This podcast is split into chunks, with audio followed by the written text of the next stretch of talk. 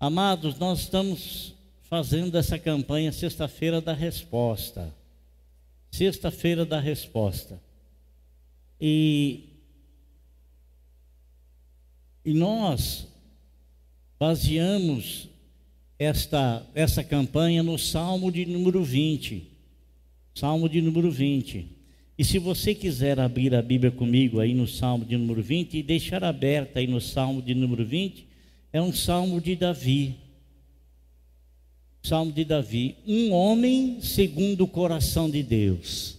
Um homem segundo o coração de Deus. Ele não foi escolhido por Deus por ser um, um atleta, ou por ser alguém musculoso, ou por ser alguém que se distinguia dos demais irmãos na sua aparência. Não, ele não foi escolhido por Deus por causa disso. Amado, preste atenção no que eu vou lhe falar. Às vezes nós somos hábeis, muito hábeis, para olhar no espelho e começar a falar um monte de coisa é, da nossa aparência, disso, daquilo. Eu estou assim, eu não sei o que tem, eu estou desse jeito, todo aquele outro jeito, toda essa maneira, assim, assim, assim, assado. E isso vai provocando em nós, vai provocando em nós uma autorrejeição, autorrejeição, né? Você vai se desconsiderando, uma autorrejeição. Isso é muito ruim, muito ruim, por quê? Porque você não percebe, você está se enchendo de uma doença na sua cabeça. Aqui, aqui dentro. Davi, ele era um homem segundo o coração de Deus. E Deus não o escolheu devido ao significado que ele tinha no meio dos seus irmãos, porque ele era o último dos irmãos. Não por causa da estatura dele, não por causa do tamanho dele, não por causa dos músculos dele. Não. Deus o escolheu porque Deus percebeu, assim como Deus olha para você e percebe que havia espaço no coração de Davi, e não era um espaço pequeno, não era uma parte do coração, mas o coração de Davi era inteiramente dedicado ao Senhor. E essa dedicação, ela não começou assim de repente, de uma hora para outra, e ele já era um homem segundo o coração de Deus. Essa dedicação veio através de um, de um desenvolvimento. Ele foi escolhido pelo pai dele para apacentar o gado, o rebanho. E apacentar gado e passar re, apacentar rebanho não é você estar no centro de uma cidade, não é você estar num bairro de uma cidade, mas é você estar no campo, no campo. E no campo, geralmente, o campo é um campo aberto, não tem quase moradores por perto, é um lugar de pastagem. E ele ficava o dia todo cuidando do gado, das ovelhas do seu pai. Mas ali com quem é que ele conversava? Com as ovelhas com o gado, ou ele começou a procurar uma conversa com Deus. E ele percebeu, e a gente não vê na Bíblia Sagrada, aonde ele reclama de ser pastor do gado do pai, aonde ele resmunga por estar por estar apacentando. Ele não fala assim, olha, os meus irmãos, poxa vida, o meu irmão, ele faz parte do exército de Saul, meus irmãos têm físico mais avantajado, foram escolhidos para serem soldados, e eu, não, ele não reclamava. Ele procurou satisfazer a alma dele no contato com Deus, na comunhão com Deus, na intimidade com Deus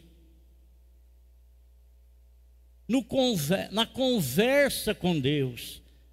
Sabe, irmãos, olha aqui, Deus ele não me escolheu e não escolheu você porque ele viu alguma coisa agradável em nós, porque nós tivemos ou temos alguma coisa que nos destacamos de todos os demais e porque então assim nós merecemos estar na presença dele. Nada disso. O Senhor nos chamou porque Ele percebeu que há espaço para Ele dentro do nosso coração. E esse espaço, às vezes, no início parecia ser tão pequenininho, mas aos poucos, no amor e na graça de Deus, ele foi tomando conta do nosso coração, porque nós sentimos no dentro de nós a necessidade de termos mais de Deus, de nos aproximarmos mais de Deus, de nos achegarmos mais perto de Deus. Eu quero mais de ti, Jesus. Senhor, eu quero mais por mais que esteja cheio, Senhor, eu quero mais. Então, irmão, o Senhor foi conquistando nós, não me conquistou através de bater em mim, não me conquistou através de dar rasteira em mim, não me conquistou através de me maltratar. Ele apenas apenas deixou eu seguir o meu rumo, seguir o meu caminho e colher o que eu estava plantando. E quando eu comecei a colher coisas que eu estava plantando, que não foram coisas boas, então eu me voltei para o Senhor. Me voltei para o Senhor, porque a, apareceu espaço para ele dentro do meu coração. E aí ele começou a me atrair, e no me atrair, ele começou a tomar conta da minha vida. E eu me agradei em Deus tomar conta da minha vida. Eu me alegrei no Senhor de Deus tomar conta da minha vida. Davi, amado irmão, ele foi mais ou menos assim, desse modo, desse jeito, dessa maneira. Não pense você que o Senhor Deus escolheu Paulo, que se tornou apóstolo, escolheu Paulo porque ele era um homem raivoso contra a igreja, mas porque Paulo tinha um amor fervoroso por Deus, mesmo esse amor sendo dirigido, direcionado de maneira errada, mas havia espaço para Deus dentro do coração de Paulo, tanto que, quando ele se encontrou com Deus verdadeiro e quando ele se entregou ao Senhor, o coração dele foi cheio do poder da graça de Deus e ele sofreu, sofreu muitas coisas por ser cristão, mas essas coisas nunca tiveram o poder de afastá-lo da presença de Deus. Ao contrário, ele disse assim: Eu posso todas as coisas naquele que me fortalece. Amém, irmão? Oh, querido irmão, por que, que você está procurando lugares onde você não encontra Deus? Por que, que você está querendo encontrar coisas que você sabe não irá encontrar? Somente em Deus você poderá encontrar e, consequentemente, Ele preencher o vazio da sua alma. Então, Davi, amado irmão, ele era um homem segundo o coração de Deus, e ele então compôs o salmo de número 20, começando assim: ó que o Senhor te responda no tempo da angústia. Aleluia. O Senhor te responda no tempo da angústia. E para Deus nos responder é necessário que tenhamos o que? Diálogo com Ele. Eu não posso esperar que alguém do outro lado da linha me atenda se eu não estiver ligado com Ele. Se eu não estiver em contato com Ele, não posso. Amado irmão, presta atenção. Você pode ter e passar momentos de angústia na vida, todos nós passamos, todos nós enfrentamos, mas louvado seja Deus e bendito seja o Senhor, porque Ele vai nos responder quando estivermos passando por angústia. Ele vai nos responder. Ele vai nos responder. Olha, amado, tem algum exemplo na palavra de Deus? Pois bem, tem exemplo sim na palavra de Deus. Tem exemplo. Um exemplo bem conhecido, muito conhecido. Um exemplo de Daniel na cova dos leões. Ah, amigos dele, amigos dele, amigos dele amigos dele tramaram contra a vida dele e desejaram tirar a vida dele. Amigo não tenta tirar a vida de ninguém. Jesus Cristo, ele é amigo. E ele diz que por ele ser amigo, ele deu a vida dele por nós. Ele deu a vida. Amigo de verdade não tenta tirar a vida de ninguém, não é amigo. Amigo é o Senhor Jesus. É amigo na felicidade, é amigo na tristeza, é amigo na angústia, é amigo nas horas das provações, é amigo na hora que tudo está bem. Em todo momento ele é amigo. Em todo momento ele é amigo.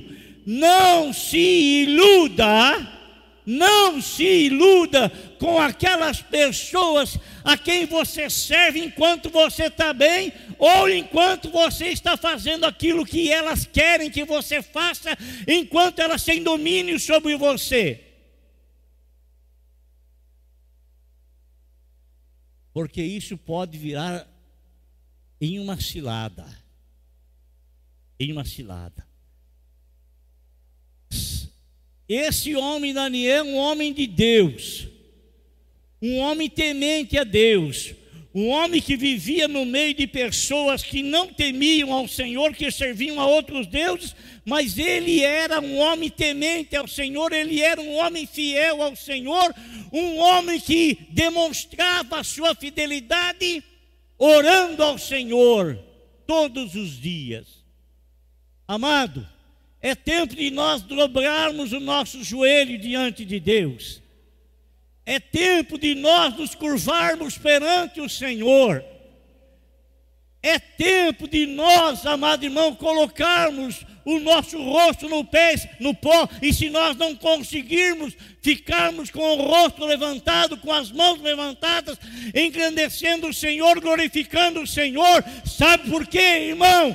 Porque quem se responsabilizou de proteger a igreja é o Senhor.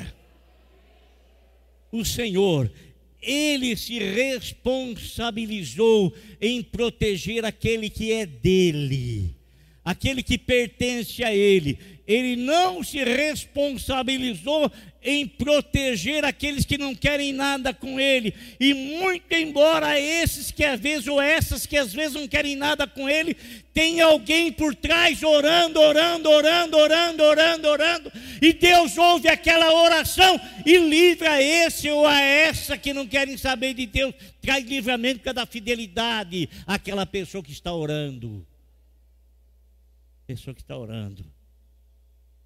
Amado irmão, Daniel, ele orava ao Senhor. Ô irmão, seja amigo de Deus, pelo amor de Deus, amado. Seja amigo do Senhor.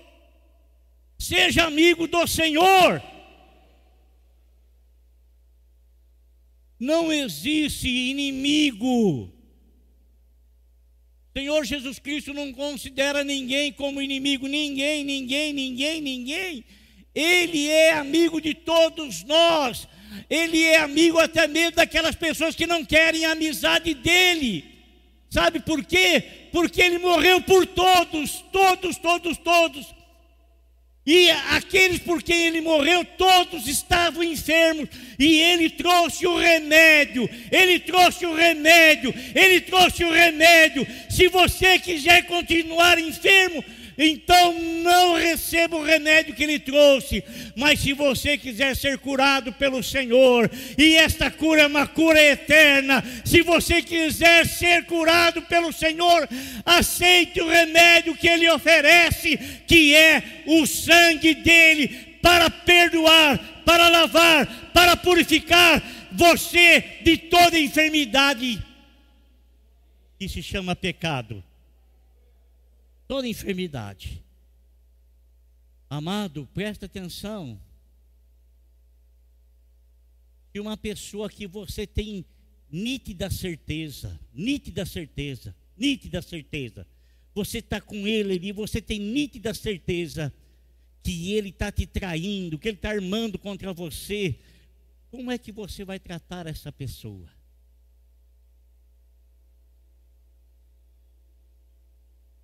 Como que você vai tratar essa pessoa? Como? Nós somos humanos. E nós temos dificuldade, às vezes, em, em produzir o fruto naquele momento. Mas Judas Iscariotes estava diante de Jesus. Jesus estava ministrando a Santa Ceia, a Santa Comunhão. Judas estava junto dele ali. E o Senhor Jesus Cristo chamou de amigo. Chamou de amigo. Porque Jesus não era inimigo dele. Jesus era amigo dele, tanto que ia dar vida para ele, assim como deu vida por todos os homens, é amigo de todos, mas nem todos querem a sua amizade, nem todos desejam tê-lo como amigo, nem todos querem ser amigo dele. A pessoa às vezes escolhe ser inimiga de Deus, ser amigo daqueles que parecem ser amigos na verdade, mas que são inimigos e ser inimigo daquele que é verdadeiramente amigo. Daniel, irmão, ele foi traído. Foi traído por mais duas pessoas que se equiparavam a ele no reino. Mais duas pessoas tramaram contra a vida dele, porque queriam destruir a vida dele, porque ele estava no meio do caminho para impedir aquelas duas pessoas de assumir a liderança. O que, que ele faz? Eles, eles arrumam uma lei, uma lei, e essa, essa lei tinha um propósito específico. Essa lei tinha um, um objetivo específico.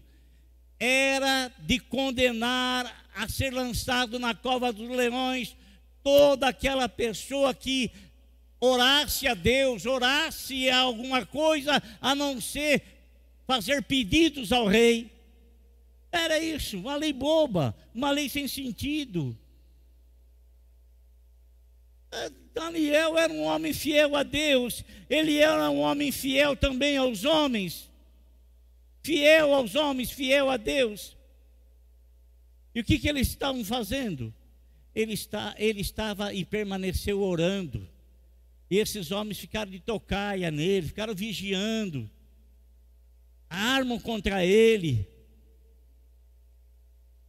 vão lá e o lançam lá, o rei lança ele na cova dos leões, e ele passa a noite lá com os leões. Senhor Deus, te responda no tempo da angústia. O nome do Deus de Jacó te proteja. Te proteja. Amigo, irmão, se a tua vida está nas mãos do Senhor e se você for fiel ao Senhor, você pode até ser lançado em dificuldades terríveis, mas você vai ver a glória do Senhor se manifestar. É no momento difícil que Deus aparece. Amém. Quantos livramentos Deus já nos deu, e às vezes livramento que a gente nem sabe. Quantos livramentos. Quantas respostas Deus já não, já não deu para as pessoas que oraram a nosso favor? E que a gente estava longe do Senhor, mas eles oraram por nós e o Senhor pôde nos proteger. E por que que o Senhor nos protegeu? Porque ele tinha planos, e o plano de Deus, ele não pode ser destituído. O plano de Deus, ele não pode ser barrado. O plano de Deus não pode ser impedido. Deus tem um plano na sua vida e fique na presença dele para que esse plano possa ser concluído na tua vida. Ainda que você você seja lançado na cova dos leões, ainda que eu ande pelo vale da sombra da morte, o Senhor estará me guardando, o Senhor estará me cobrindo, o Senhor estará me respondendo, o Senhor estará me protegendo. Estará me protegendo. Amém, irmão? O Senhor, Ele vai responder para você. Sempre, sempre, sempre, sempre. Daniel teve uma das maiores experiências na oração. Ele estava lá dentro da cova dos leões, um, uma enorme pedra na porta para não fugir, para nos assumir, né? E lá junto com os leões, ele passou a noite toda. Sabe quem é que foi a companhia dele? O amigo dele, Jesus Cristo. O amigo dele, Jesus Cristo o Senhor enviou o seu anjo e fechou a boca do leão. Fechou a boca do leão. Não fez nenhum mal para mim. Irmão, você pode até estar perto. Mas se houver intercessão pela tua vida, Deus continuará te protegendo. Deus continuará te guardando. Mas presta atenção. Presta atenção no que eu vou te dizer. Presta atenção. Não fuja dos propósitos que Deus tem para sua vida. Amém? Não fuja. E você sempre vai ter resposta da parte do Senhor.